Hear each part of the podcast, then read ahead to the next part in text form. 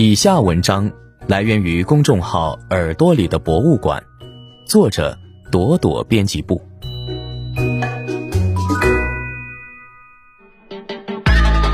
由皮克斯动画工作室推出的新片《青春变形记》，讲述了初中女孩李美林美美在十三岁时面临青春期变化的故事。其中所呈现出的中国式的家庭关系、青少年亚文化、自我成长与觉醒等话题，更是普遍让人找到一种共鸣。大家或多或少都曾因为辜负了父母的期望而产生过负罪感。截至目前，烂番茄媒体评分百分之九十五，豆瓣超十万人给出八点二分的不俗评价。这部片子到底好看在哪儿？爱是保护膜，也是限制层。华裔女孩美美是一个典型学霸，奖牌证书拿到手软。一旦获得优异的成绩，妈妈连祖先都能搬出来。坚守家规第一条，孝敬父母为先。在美美十三岁以前的认知里，一生就该为这样的满分人设奋斗。可就算活成了别人家的孩子，美美也并非无忧无虑，并且这些苦恼的来源之一就是自己的妈妈。在家写作业，美美突然思绪就会飘到帅哥身上，然后开始在草稿本上画少女漫画。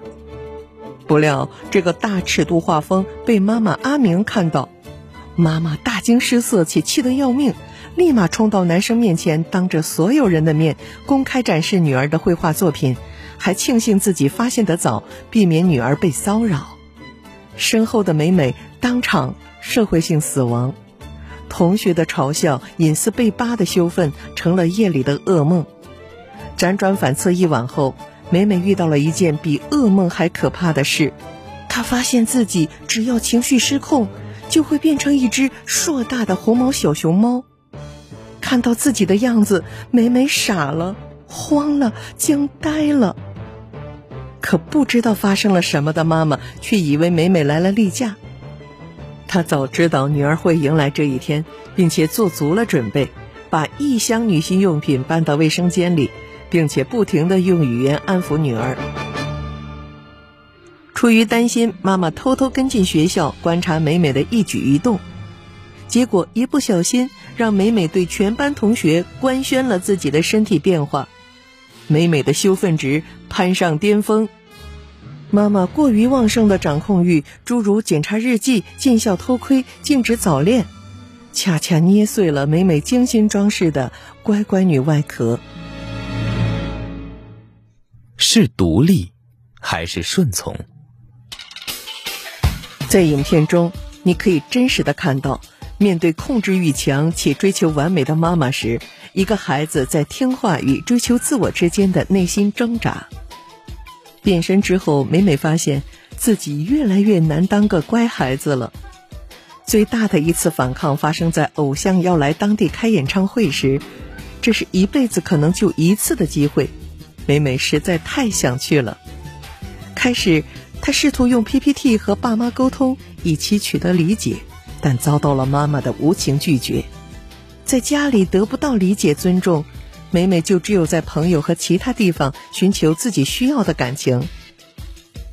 开始叛逆的美美策划了一场缜密的看演唱会计划，和朋友们一起偷偷赚钱攒钱，甚至为此瞒着妈妈，半夜偷偷溜出家门。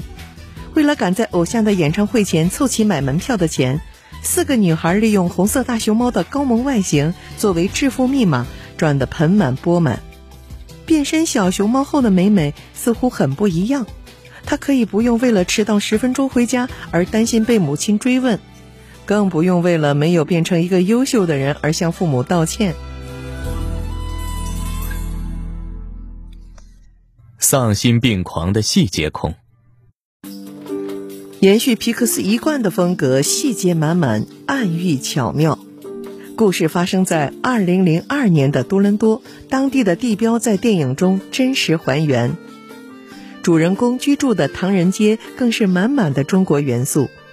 美美的形象是矮墩墩的小圆腿儿、乱糟糟的眉毛，放在人堆儿里就瞬间隐身的外形。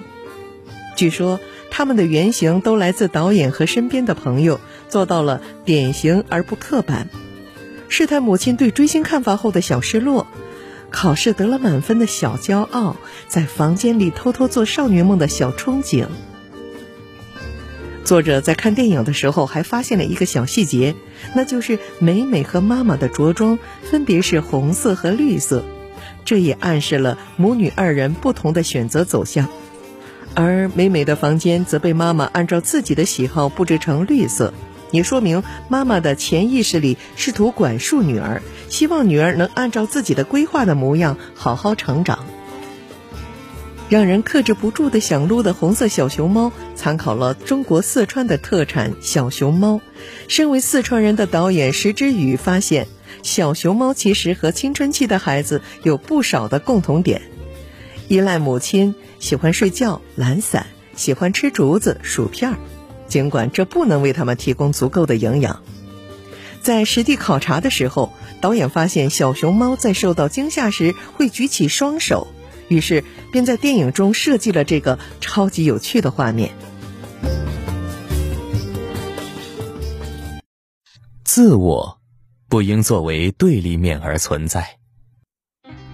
这部动画电影本身是一部老生常谈的以青春成长与代际关系为主题。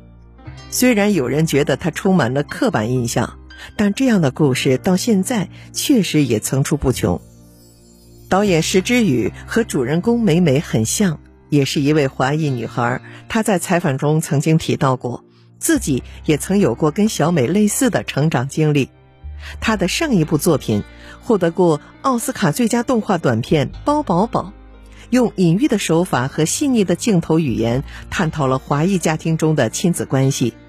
通过动画的夸张，展现母亲在孩子成长道路上过度的掌控欲。而这部动画电影，妈妈阿明虽然没有如此过激的对待美美，但她和美美之间的故事，更现实的映射出许许多多中国孩子都正在经历的困境。你都这么乖了，不能再乖一次吗？可作为孩子，我也想说，我都这么乖了，就不能叛逆一次吗？处于自我纠缠中的人，不仅有美美，也有她的妈妈阿明。终其一生，人们都在反复调试、校准对于自我和他者的认知。其实，每个人心中都有一只不被驯服的小野兽，时而出逃，时而慌张，时而回望。愿每个孩子都能勇敢做自己，而不是一生活在父母的期望里。